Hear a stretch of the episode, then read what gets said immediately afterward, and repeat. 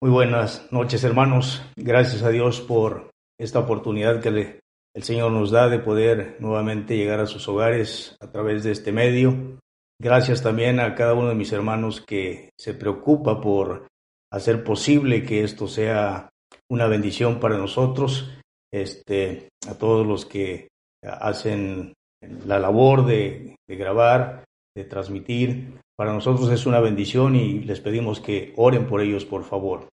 Esta noche es noche de oración para nosotros conforme al programa de nuestra iglesia, pero no por ello tenemos que dejar de predicar la palabra de Dios y de considerar algún motivo por el cual tenemos que orar.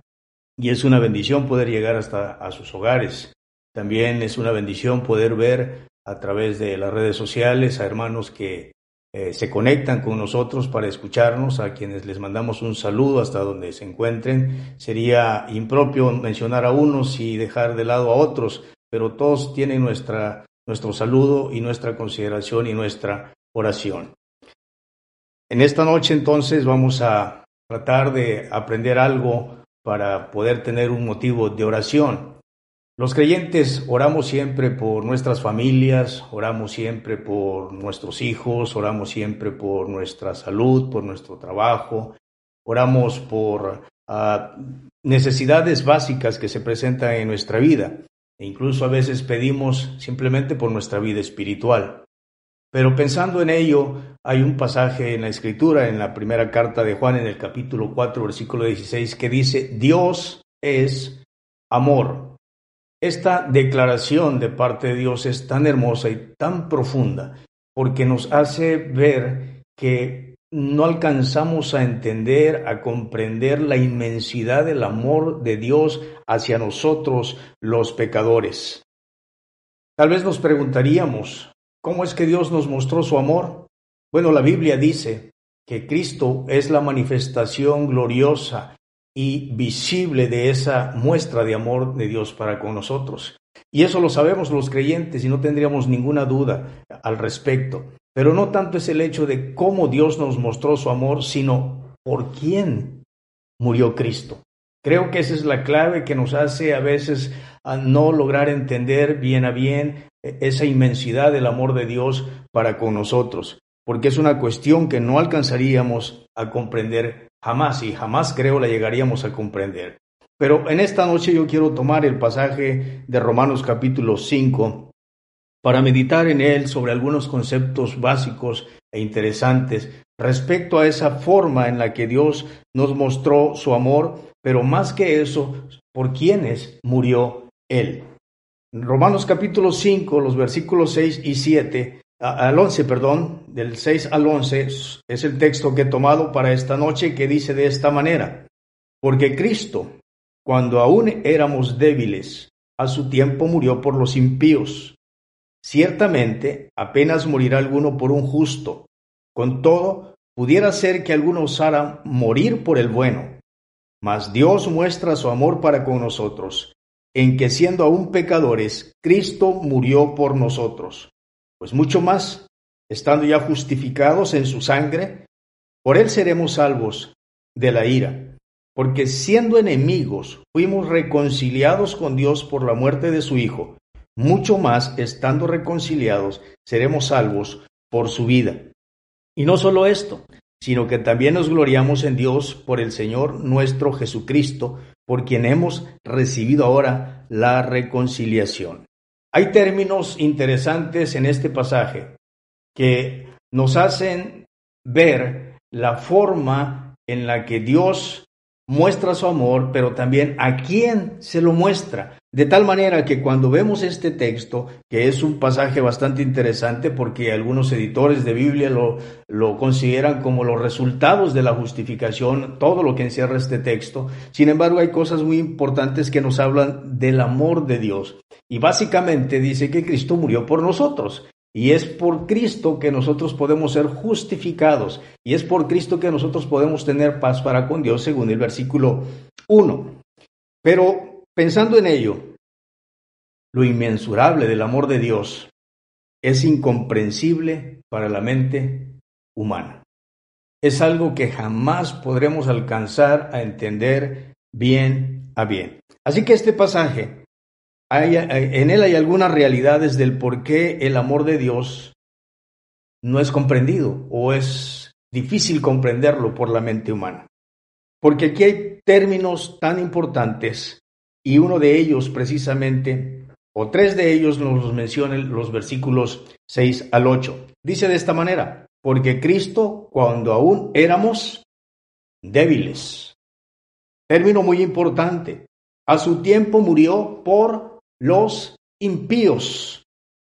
Y luego en el versículo 10 dice, eh, perdón, en el 8, porque, mas Dios muestra su amor para con nosotros, en que siendo aún pecadores, Cristo murió por nosotros. Así que, pensando en ello, en una primera realidad podemos encontrar que el amor de Dios fue derramado por los pecadores.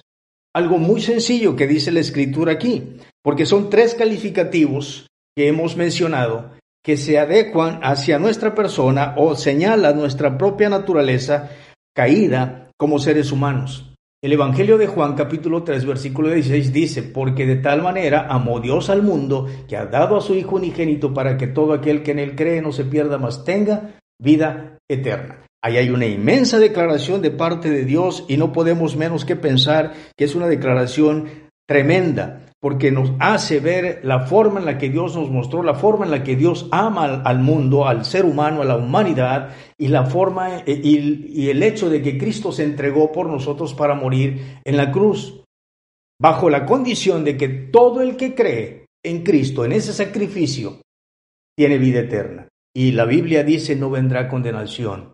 Gracias a Dios por esta verdad tan inmensa porque nos muestra solo podemos mirar esta forma que Pablo menciona aquí en Romanos capítulo 5. Débiles, impíos, pecadores. Términos tan importantes que nos hacen pensar en lo que nosotros éramos sin Cristo y lo que es la humanidad sin Cristo. El primer término que usa Pablo allí es débiles. Desde luego no se trata aquí de una debilidad física como si tuviéramos, ah, no tuviéramos fuerzas para levantar ningún objeto, como si tuviéramos 40 días ya sin probar alimentos, dado que hoy se menciona tanto la cuarentena. No se trata de eso, sino se trata más bien de una debilidad moral y espiritual en el ser humano. Una característica de una persona que se aleja de Dios retirada de Dios, que no quiere nada que ver con Dios. Por eso Pablo dice allí que a su tiempo murió por los impíos, que es el segundo término que califica al hombre en su naturaleza humana. No podemos menos que pensar en lo que la Biblia nos enseña, de todo lo que los hombres alejados de Dios hacen y hacían en aquellos tiempos y hacen en nuestro tiempo y seguramente mientras el hombre exista va a seguir haciendo todo lo contrario a Dios mientras no busque a Cristo como su Salvador. Por ejemplo, Génesis capítulo 5, 6, versículo 5, todo el capítulo 6 nos narra del evento del diluvio que Dios ah, eh, ve a un hombre llamado Noé y este hombre haya gracia en los ojos de Dios. Y no era un hombre recto, justo delante de Dios. Por lo tanto, cuando Dios ah, habla con este hombre, le da una instrucción de construir un arca. Y dice el versículo 5 que el pensamiento del hombre de aquel entonces, su pensamiento, dice la escritura de esta forma, era de continuo solamente el mal. Es decir, rechazaban abiertamente a Dios. Por eso en su segunda carta el apóstol Pedro, en el capítulo 2, versículo 5, escribe de esta manera, y si Dios no perdonó al mundo antiguo, sino que guardó a Noé, pregonero de justicia, con otras siete personas, trayendo el diluvio sobre el mundo de los impíos. Por lo tanto, entonces, cuando Pablo habla que Cristo murió por los débiles y por los impíos apunta hacia la naturaleza pecaminosa del hombre, que por sí mismo no es capaz, por sí mismo no desea, no anhela buscar a Dios. y por lo tanto se aleja de Dios. Hace todo lo contrario a lo que Dios desea que él haga. Es indudable que estos impíos son los pecadores que menciona en el versículo 8 cuando dice, mas Dios muestra su amor para con nosotros en que siendo un pecadores, Cristo murió por nosotros. Qué bendición, hermanos, ver lo que Pablo menciona aquí en el capítulo 5, versículos 6 al 8. Porque no habla de juicios sobre los impíos. No está hablando que los impíos van a perecer. Lo que Pablo está diciendo, que lo que se derrama sobre los impíos es el amor de Dios a través de la muerte de nuestro Señor Jesucristo. Aquí también estamos nosotros los que hemos creído, porque nuestra condición sin Él era completamente apartada de Él, era impía y pecadora. Y a pesar de eso, Cristo murió por nosotros. Notemos algo extraordinario que Pablo dice en el versículo 6 y en el versículo 8. Pablo usa esta palabra, éramos. Y en el versículo 8 dice, nosotros dos veces. ¿Qué significa eso?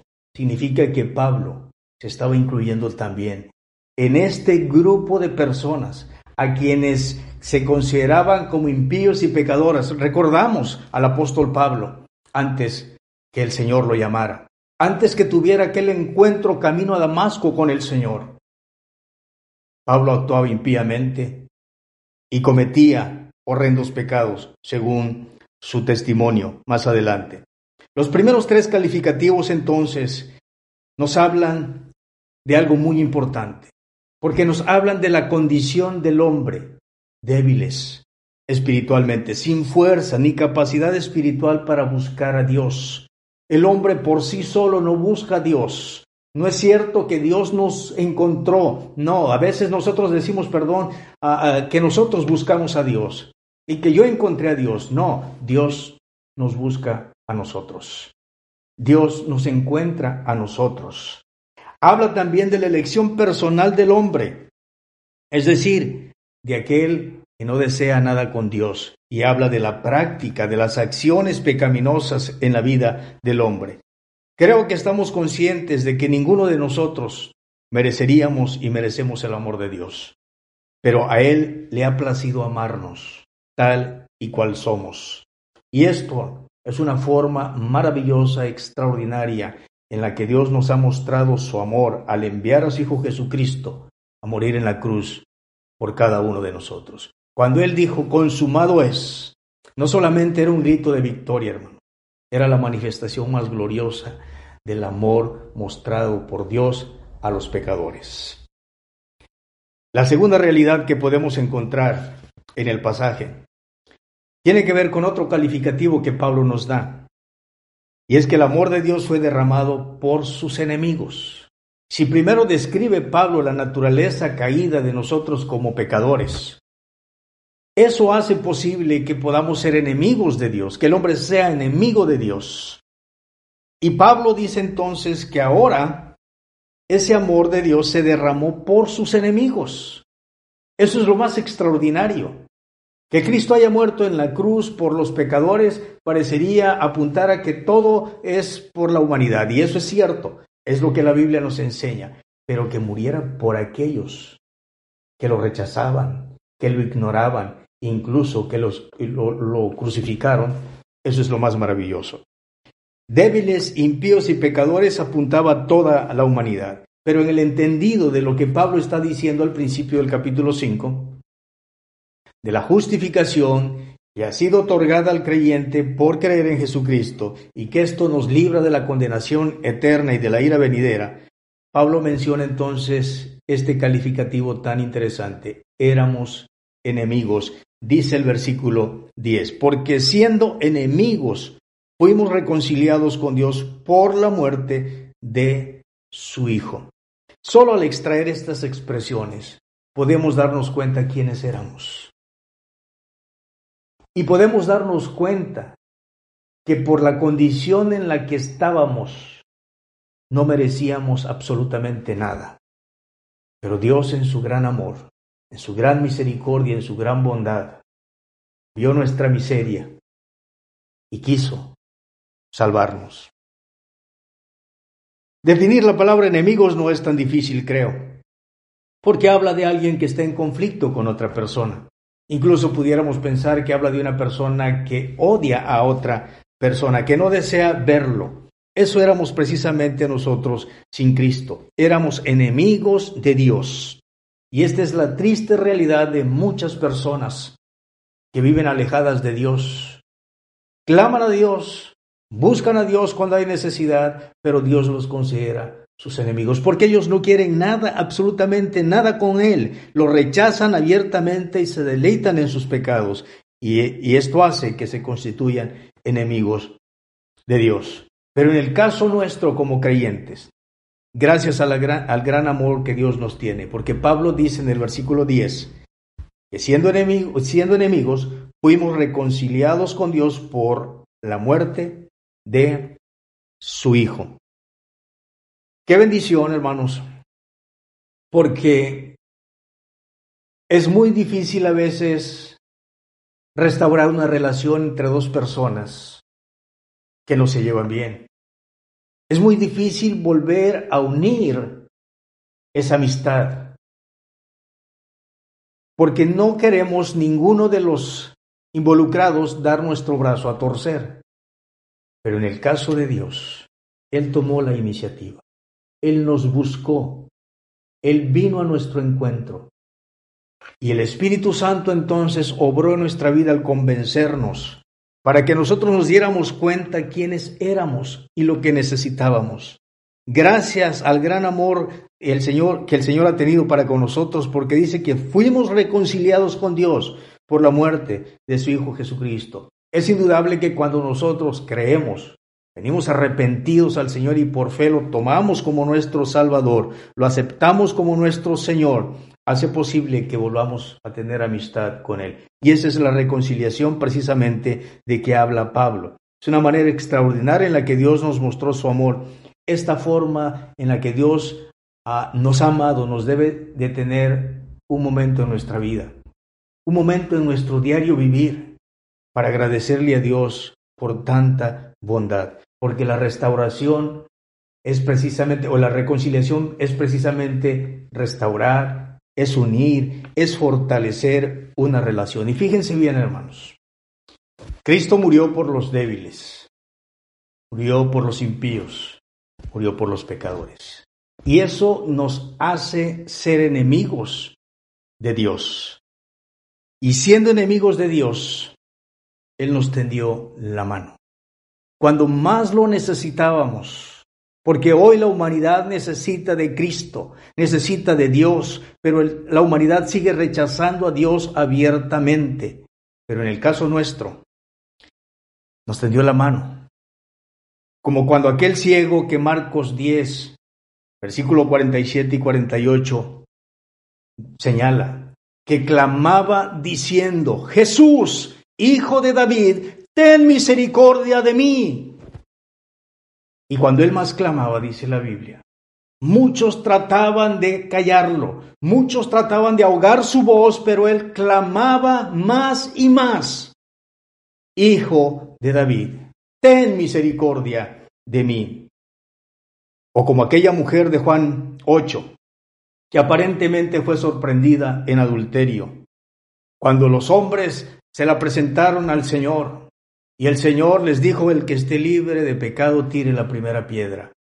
Y visto esto, cada uno comenzó a retirarse. Y el Señor le dijo a la mujer, mujer, ¿dónde están los que te acusaban? ¿Ninguno te condenó? preguntó el Señor. Ella dijo, ninguno, Señor. Entonces Jesús le dijo, ni yo te condeno.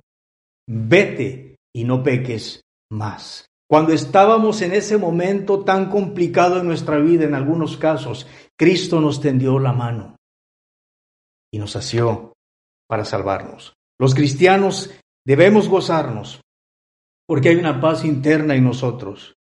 Pero esto no debe hacernos olvidar que aquel que murió por nosotros hizo posible que esa paz sea real y verdadera en la vida del creyente. Porque ahora podemos decir como aquel hombre ciego de nacimiento, que le, le preguntaban a él, que quién lo había sanado.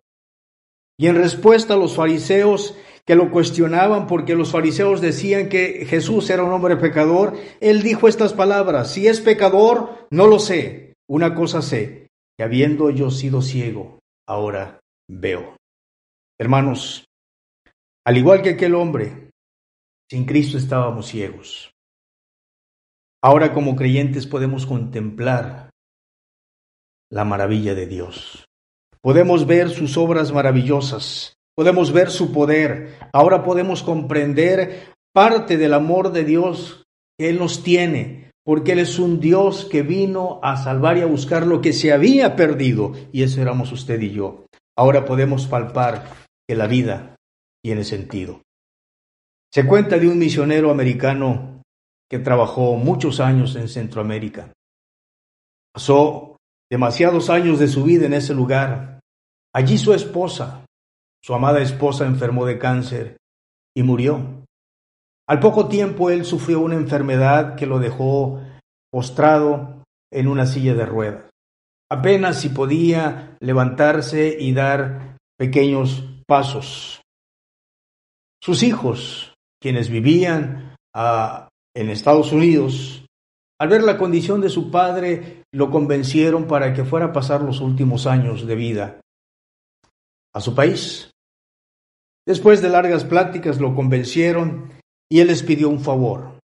Les dijo, cuando lleguemos a nuestro lugar, yo quiero pedirles que me lleven a la iglesia que confió en mi ministerio, la iglesia que apoyó mi ministerio, la iglesia que oraba por mi ministerio.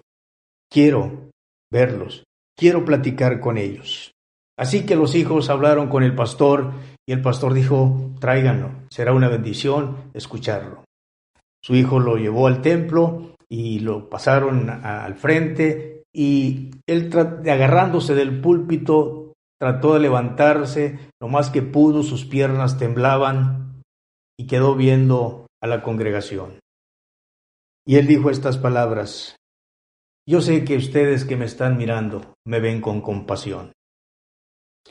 Pero yo quiero decirles que mi deseo y mi gozo al saberme amado por Dios es servirle siempre a mi Señor Jesucristo. Hermanos, no importa la condición en la que estemos, sabernos amados por Dios debe ser nuestro mayor gozo porque por amor Él no tuvo nada de, reproche a nuestra condición en la que nos encontrábamos. Simplemente nos amó de tal manera y de una forma tan extraordinaria al enviar a su Hijo Jesucristo a morir por nosotros en la cruz. Este yo creo que es un gran motivo de oración para esta noche. Como dije al principio, el que Cristo haya muerto en la cruz es un hecho histórico y bíblico. Eso no tenemos la menor duda. Pero el hecho de por quién murió, esa es la más grandiosa muestra de amor. Y por ello debemos agradecerle a Dios. Por ello debemos honrarlo. Por ello debemos doblar nuestras rodillas siempre dándole gracias a Dios no implica el hecho de dejar de orar por nuestras necesidades, pero sí implica el hecho de darle gracias por ese amor tan grande que Él nos tiene. Yo espero que Dios nos ayude a honrar siempre su nombre. Yo quisiera invitarles a inclinar sus rostros y terminar con una oración. Padre eterno, muchas gracias por este tiempo Hoy es un día que normalmente tu iglesia se reúne para orar. No podemos hacerlo físicamente, Señor, o a lo menos en grupo, por toda esta contingencia que está sucediendo en el mundo entero. Pero sí podemos hacerlo en nuestras casas. Y podemos conectarnos a través de estos medios, Señor, para considerarnos en oración. Yo te ruego, Padre, que tú nos ayudes y que podamos honrarte siempre y agradecerte siempre por ese gran amor que tú nos tienes. Y a pesar de ser impíos y pecadores, enemigos tuyos, tú quisiste que tu Hijo Jesucristo muriera en la cruz para mostrarnos tu infinito amor. Gracias, Padre, por ello. En el nombre de Cristo te lo ruego. Amén. Amén. Dios les bendiga, mis hermanos.